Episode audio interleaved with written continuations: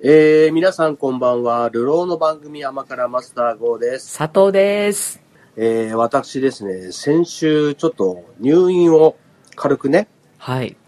できまして、ええー、目のね、手術、今度はちょっと違う左目の手術をして、今回はその右の目の時みたいにね、見えなくなったから手術したわけじゃなくてえ、はい。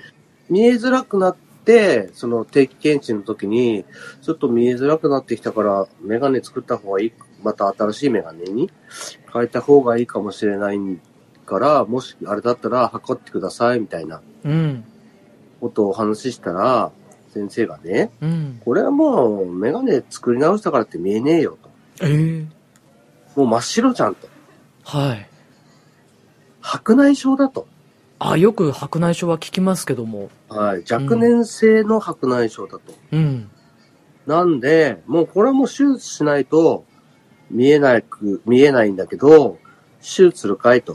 まあはいし。なくてもすごく困るわけじゃないだろうから、うん。でも困ってるから、メガネ新しくしようかなって話したので、みたいなうん。そうですねって、もう見えるようになるんだったら、ぜひや、やりたいです、つって。じゃあ、やるか、つって。ただもう、やると決まったら、もうあの、すぐ、すぐだからな、みたいな。でもう、月末にね、入院決まりまして。はい。はい。ずっと3泊4日かなえもう今ね、なんか、なんか、なん、なんていうの眼科によっては、入院しないえあ、日帰日帰りりで。うん。はい。っていうところも普通らしいんで、ええまあ、入院で手術するっていうんで、おじゃあお願いしますっつって、はい。お願いしたんですけど、佐藤さんは、まあ、メガネはしてるけど、まあ、例えば老眼だとか白内障だとか、まだ来てない。老眼はやや来てます。あー、そっか、ついに来ちゃった。はい。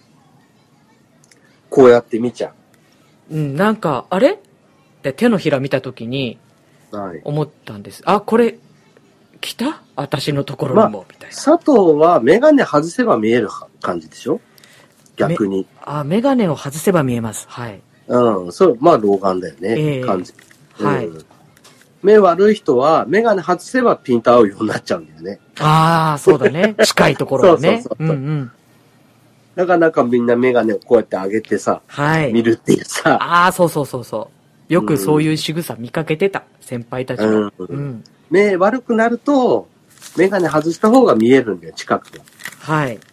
むしろね。うんだから、そう、やるんですけど、佐藤さんもついに来ましたか。だったらもう本当に、そのうちね、また白内障の手術もすることになるかもしれないんで、おーなんかね、なんだろう。サングラスしてないのに、はい。たまあ、黒くないんだけど、なんかね、ぼやけ、ぼやけるっていうかね、やっぱり膜が一枚かかってるみたいなうん。感じになるんだよね。うーん、そで、見うなんづらいみたいな。だからもうなんかメガネをかけようがかけまいが、見づらいみたいな感じになってきちゃって、はい。相当ね、なんか写真見せてもらったんだけど、相当もうね、曇ってたんですよ。ええ。白内障の部分が本当に真っ白になってね、ああ。思ってたんで、はい。これだったらもう相当見えないぞって言われて、まあうん相当見えないですねってなって、うん。なんかもう生活そのものに支障が出てきたんで、ちょっと考えたいんですよね、みたいになったんですよ。はい。で、あの、右目の手術の時は全麻でね、あの、結構なお時間をかけて手術して1ヶ月以上入院してみたいな感じだったんで、うん白内障ってどういう手術になるのかなと思ったら、まあ、部分麻酔だからさ、って。全麻じゃないから、簡単だすぐ終わるからって。うん10分かかるかなかかんないかなみたいな話だったの。おーちょっと軽い印象ですね。ちょちょっと、ちょちょっと、すぐ終わるから、みたいな。はい。世の中もうすぐだ、みたいな感じで言われたから、 うんあ、。そうですか。じゃあ、お任せします、みたいな感じだったんだけど、よくよくね、看護師さんに入院してから聞いたらね、全麻じゃないって言われたけど、んどういう手術なのって言ってさ、例えばその、麻酔とかね、うんどうする部分って言言ったけど、目に刺すのみたいな。はいああ、目に刺すね、みたいな。うん。ちょっと怖いな。もういきなり怖いな。ねえ、目に刺すんだ。そう、麻酔効いてない時にすでに目に刺すんだって話じゃん。そうだよね。麻酔を効かせるために刺すわけだからね。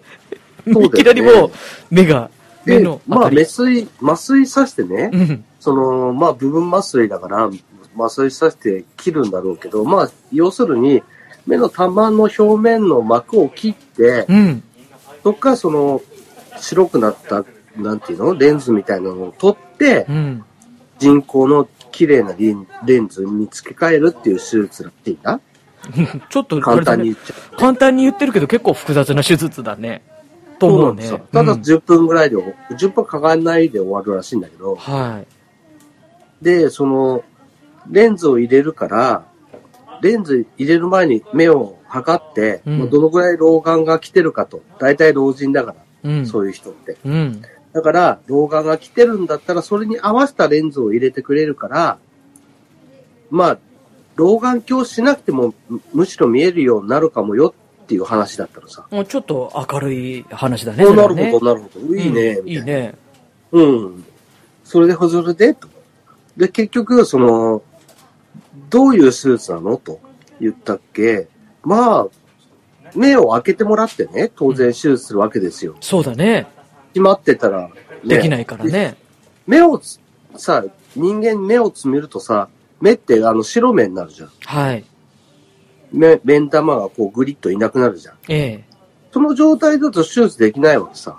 そうですね。そうだよね。だから正面を向いてて、こっち向いてくださいって、ここ見てくださいって言われて、まっすぐ、え、まっすぐ見たままだよ、動かないねって言って手術するんだって。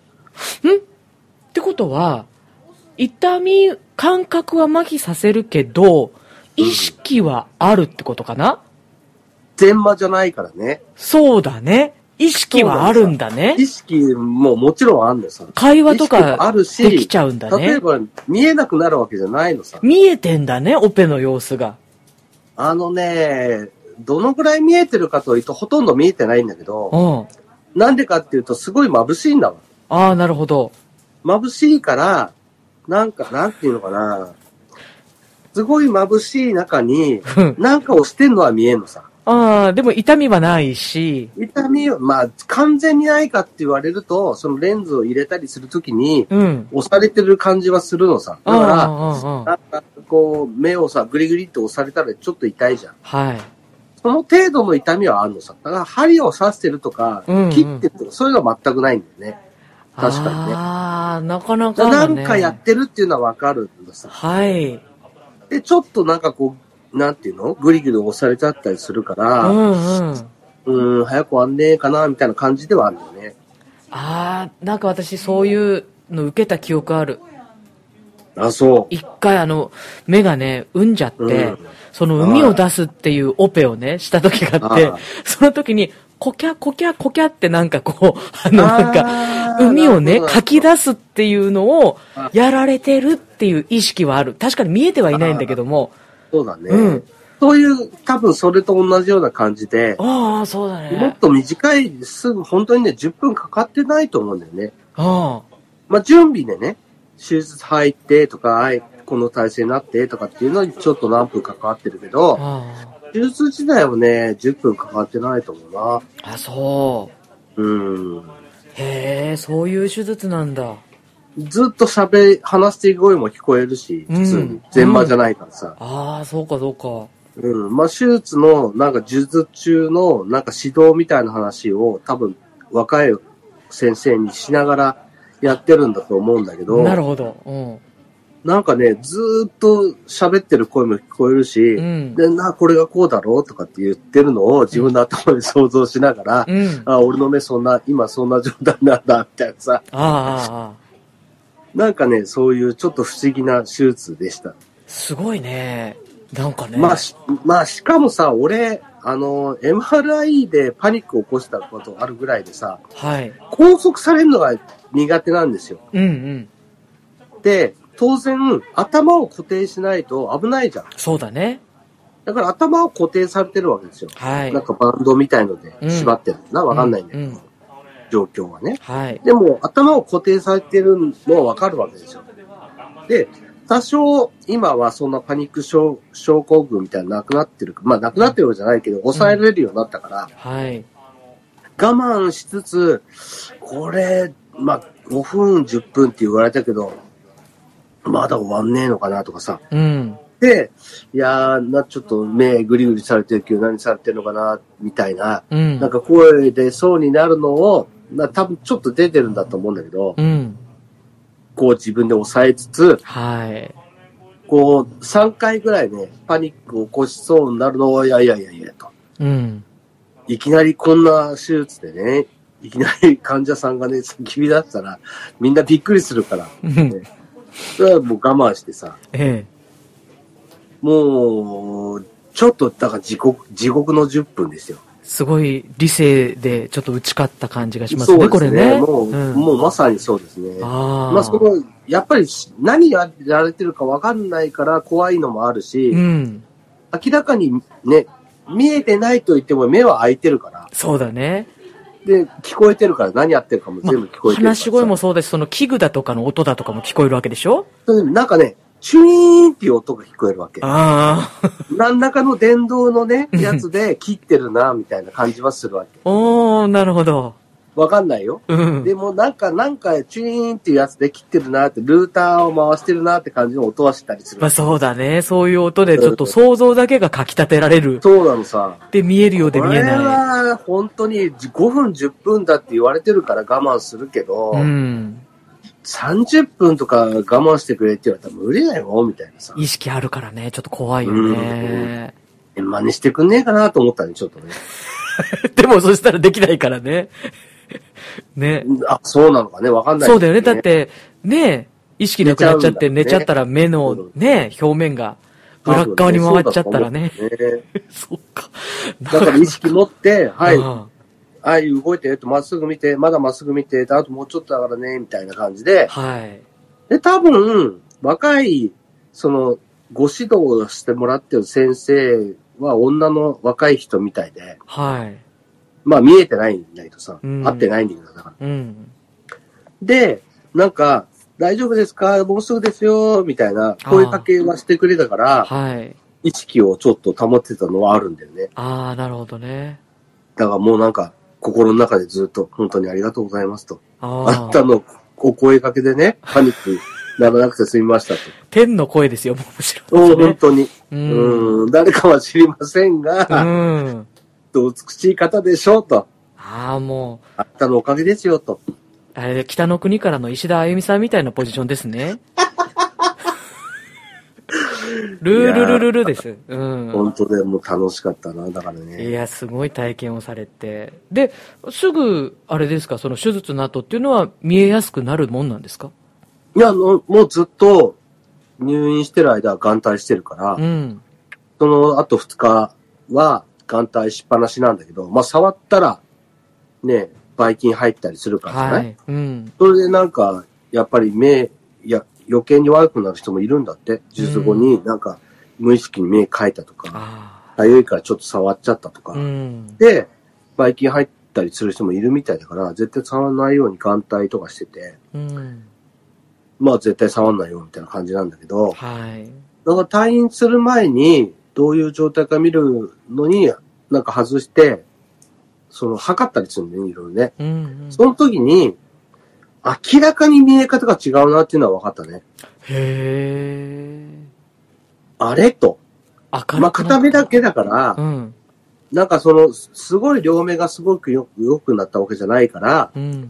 普通の人はもしかしたらね、もっと違うのかもしれないんだけど、まあでも、両目一気に手術することないと思うんだ。うん。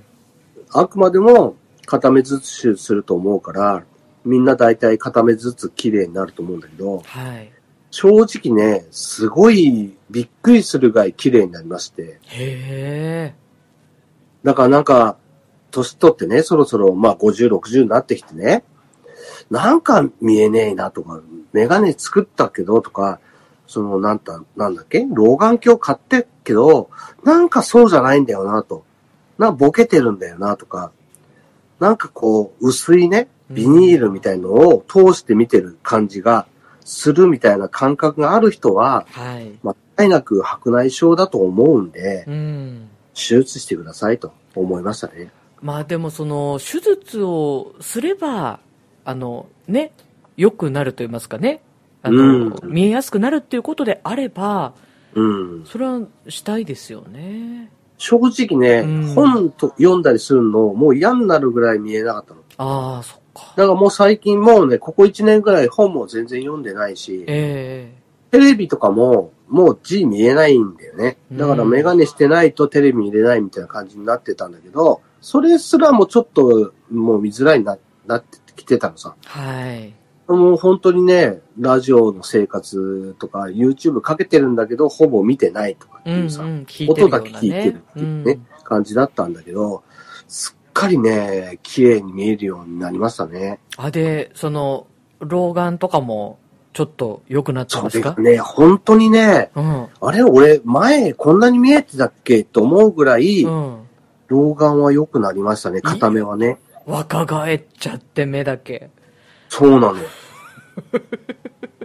だからなんかその、うん。老眼も、とりあえず、そ、ちょっと克服できるっていうことじゃん。そうだね。レンズ入れてくれるからね。うん。それ、素晴らしいじゃんと思ってさ。素晴らしいね。なんかまあ、病院によっては、うん。その、どっちのレンズ入れますかと。近くを見るレンズ。だから老眼鏡が必要だけど、遠く見るのによく見えるよっていうレンズと、うん。近くの老眼が楽になると。新聞とかね、テレビ見るのに楽になるっていうのはどっちがいいですかって選ばしてくれるとこもあるみたい。へえ、迷うな、それ。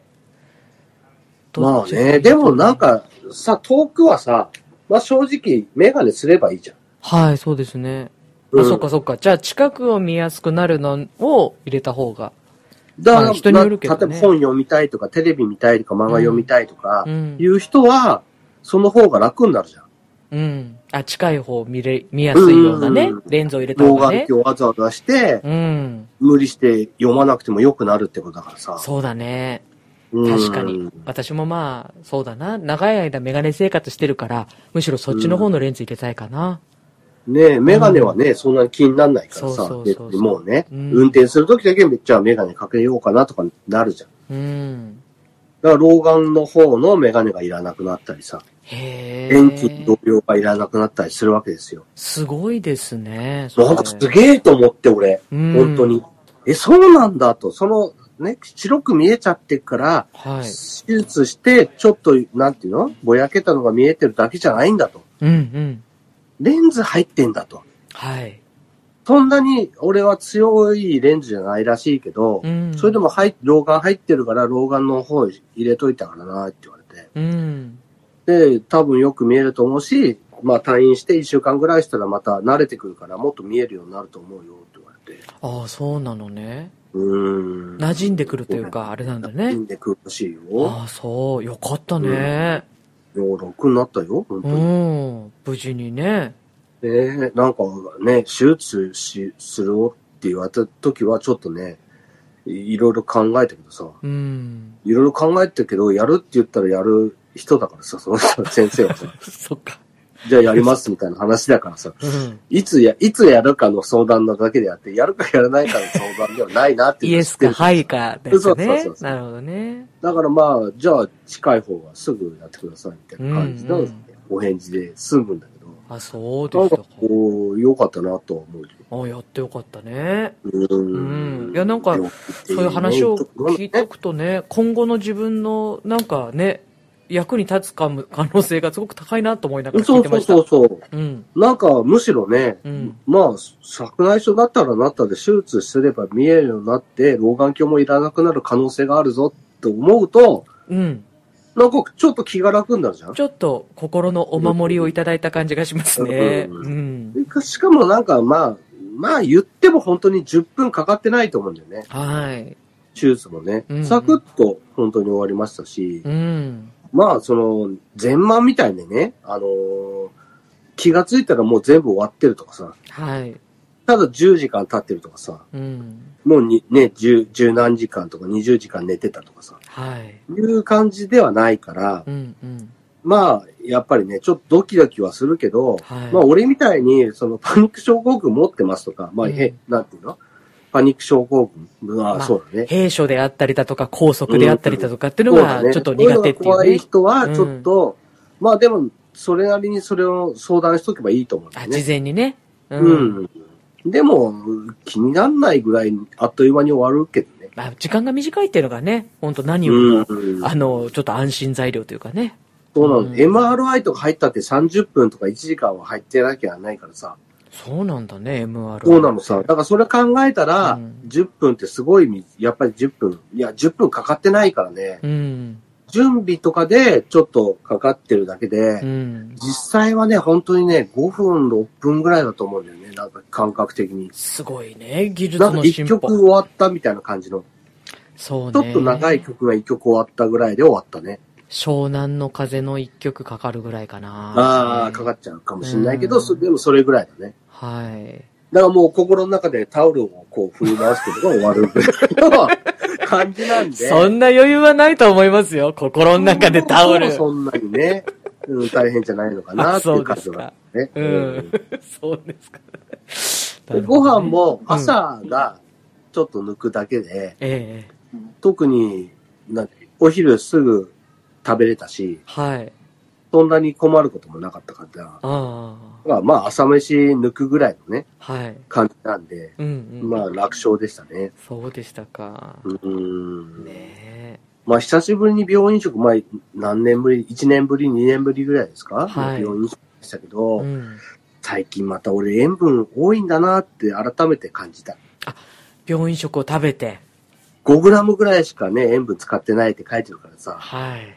そっか、これだ、これで5グラムか、みたいなのは改めて、あうーん、やっぱり、うん俺20グラムぐらいぐらい取ってんじゃねみたいなさ。あ。ああ、そうか。うやんっぱ味の薄さ、薄さうというか、ん。の、まあ普段が、やっぱちょっと濃くなっちゃってるところなのかな。最近こういうんだと思うね。ああ、また疲れたりとかさ、寒くなったりとかするとさ、そうだね。ちょっと濃い味のもの食べたくなったりするもんね。そうなんだよね。うんだか。らもう、いかんいかんと思ったけど、うんまあ言っても退院してすぐに、とりあえずなん何らかのしょっぱい味付けのお弁当が食べたいです、みたいな感じ で。なんか食べに行くかいとか言われたんだけど、うんいやなんかそういう感じ、むしろそういう感じでもないと。お弁当。まあもう、しなんかソースがいっぱいかかったような さ、とんかつ弁当みたいなやつとあかさあ、、いいね。そういうなんかね、あの、ついでになんか肉の下にはね、なんかケチャップのさ、うんス。パゲッティが乗っかってるみたいなさ、うんうん。こういうなんか、なんて言うんだろう。 そういうジャンクな食べ物がいいんですと。一つ一つの味付けが濃いめのやあそうつそねう。そう。はっきりしたやつが食べたいんですと。そうだよね、あの、お弁当の中のね、あくあの、スパゲティとかなんてね、もう結構味濃くても、うんご飯の上に乗っけて食べてもいいぐらいな。そうだろう、おかずじゃないかっていうぐらい味するじゃんそうだよね、確ああかいうのに。食べたいんですっつって。久しぶりにお弁当を買いましたね。あいや、そうもっと、もっとちゃんとしたものを食べようよって言われたんだけど、いや、なんかあ気持ちが違うんですと。ーだけど、そうだ、マスター前コロッケ食べたいっていう話とかもしてたもそんうね。そうそうそうそう。あれ確か入院してる時にコロッケ、ソースコロッケ丼を食べたいみたいな話。そうそうそうそう。ああ、そっか、そういう濃い味のものを、ちょっとジャンキー濃い味系がそうだね。求めちゃうの揚ね。げ物とかも出てこないからさ。うん。ああ、そっか、揚げ物も。うん。もう弁当の定番といえば揚げ物だもんね。そうなのさあ。ーこれはお、弁当だな、みたいな ね。いろいろ入ってくるじゃん、そのコロッケのちっちゃいのとかさ。そうだね。入ってくるからさ。うんとにかくお弁当がいいですと。 俺の、今の俺の気持ちを満たしてくれるのはおそらくお弁当ですと。そう、シャバに戻っての一食目そうは、なんです。お弁当だったと。意い外とお弁当がね、あーなんか心に染みたんだよね。や、なんかそんな話を聞いてたらもうすごく今もお弁当食べたくなっちゃって。そうなってくるでしょ、うん。だね、君たち塩分取りすぎ。そうだね。もうやっ逆ぱは満足するっていうことはそういうことでしょでも。そうなんだよね。通り過ぎてるうね。ん確かにね。まあ、たまにはいいんだろうけ俺ど。みたいにさ、もう久しぶりに食べたんだったらいいけど、毎日食べるわけじゃん。そうこれをさそうだねまた退院するとさ、気うんぃつけないとさ、これは塩分取りすぎなんだなっていうのは、やっぱり肌で感じるよね。そうだね。やっぱり塩分って、まあ自分で作るものよりも、もう、もともとできてるものの中にいっぱい入ってたりとか、やっぱするの入かな。ってるのさ。うん。うん、カレーとか自分で作ると、まあ、スパイスから自分で作ると、はい。塩分、この、まあ、ど、どのぐらいとか入れ、入れるとかさ、うん。考えてると全く味しないからね。あ、そう。うん。思い切ってドサッと入れないと味しない。カレカレーとかね。ー。あ、スパイスから作なるんか場合ね、もう普通に食べてる、皆さんが食べてるルーカレーとかう、ん。お外のカレーはみんなとんでもない量の塩がうん入っ。てるっていうのはもう自分で作るとわかりますから。ああ。そなんでもそうですよ。ううん。やっぱ美味しいものは体に悪いんですよ。基本。 今日ね、やっぱね。美味しくて体にいいなんてものはありませんよ。なかなかうね。ーん、うん、しょうがない、それはね。そっか。いつ。も美味しいもん食うなよって話よ。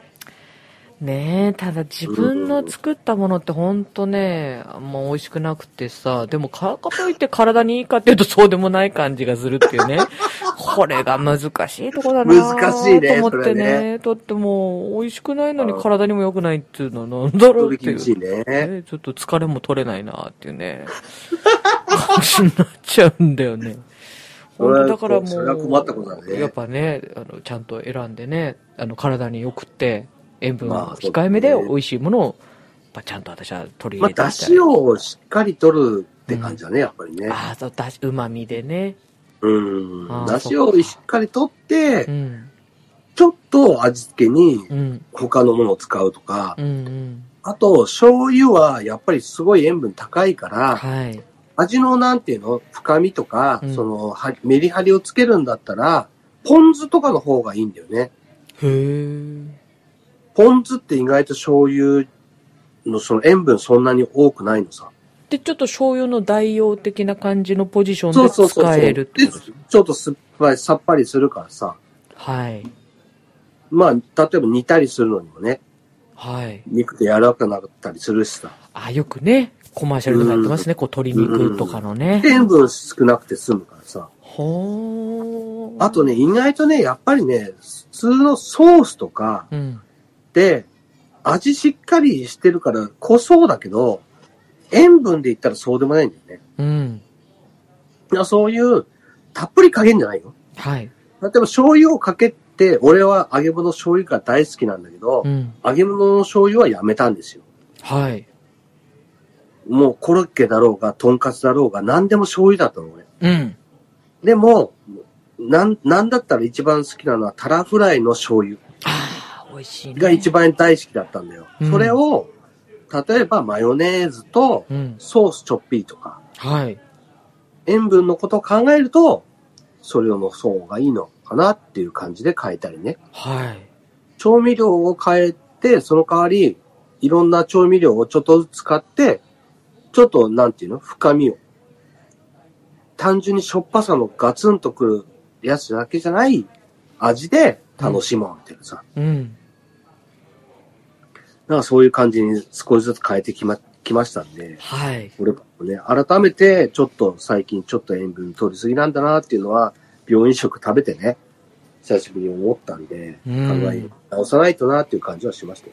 そうですか。いろいろの、いろんな気づきのある、この3泊4日。そうですね。良かったですね。なかうなかん。よかったですまあ、ね。久しぶり、1年ぶりに髪も切りましたしね。 1年ぶりですか。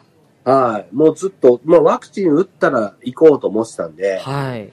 ずっと我慢してたんですけど、もうワクチンも打ちましたんで、うんちょうどいいなと思って行きましたよ。いや、なんかあれですよ。まあね、視力も若返りましたけど、髪型でまた若くなりましたあね。そうです。ありがとうございます。あの、40代前半に見えますよ。あんまり、あんまり差がねえな。いやいやいやいや、大きいそう、だな大きい差があるじゃない、やっぱそこ。40代前あ半。れだから肌ツヤがいいからね、マスタ ?30 代後半ぐらいに見えるように頑張んなきゃいけないんだよね。ー。いや、どうだろ俺う。的にはまあ今ちょっと座ってるから。でもこれでスケボーとか乗ったら、30代前半いけんじゃないですかああ、それはもうスケボーに乗ってるっていう感じが、うん。いくらなんでもそんな年じゃねえだろうっていう。そうそうそうそうそうそう。ねうあん。らっていうのもあっそれはあるてか。もうん。うん。今、ただ、あの、ソファーに腰掛けられてるので、あれなん ですけど。これでスケボーというこれでね、アイ猫テがム。抱えちゃったらもっと年がね、老け込んでいくんですけど。 お茶なんかするってね。そうだね。まったりとうん猫の背中をなせぜんたべいりなとんかか。ボリボリやったらもう完全に年 がね、あと10歳ぐらい増えてきたっていうと。ね、そうですね。やっぱもう、あの、こうね、どういうアイテムとかシチュエーションで見るかによって変わりますからそうでね。うん。おでも、今若く、若くなられて。うん。まあね、頑張っていかないともうおおじいちゃんだからさ、何しろ。ね何しろおじいちゃんだから。おじいちゃんであり、おっさんでもあるってことでおねっ。さんだからね。 OSSAAN ですかね。いやー、なかなかいい曲、いい曲ですよ、本当いにい。曲ですね、あれね。いい曲ですよ。うんもう聴けば聴くほどいい曲ですよ。いやー、すごい歌詞。歌詞が素晴らしいからね。うん。ね、岡崎体育のおっさんも、甘辛的もっなともっと、パワープレイナンバーとして、どんどん聴いてほしい。 はい。毎週はかかりませんけど。なんつうか一ヶ月ずっと、もう、おっさんでもいいぐ らあエい。ンディングはもう毎回おっさんにしときますか、これ。しばらくおっさんでも大丈夫です、。あ、そうですすか。じゃあ、まあ、おっさんからの、まあ、いろんな曲ってことで、じゃあ、今日そもうじでゃあす、ね。おっさんは、じゃあ、エンディングかけたいと思いおっますんで。さん軽くかけてからかけといてください。わかりました。かしこまりです。はい。そんなこんなで、いいあ、お時もうお時間。間ですかじゃあもう最後ね、まあたりがと曲うございます紹介で締めていただきますけど。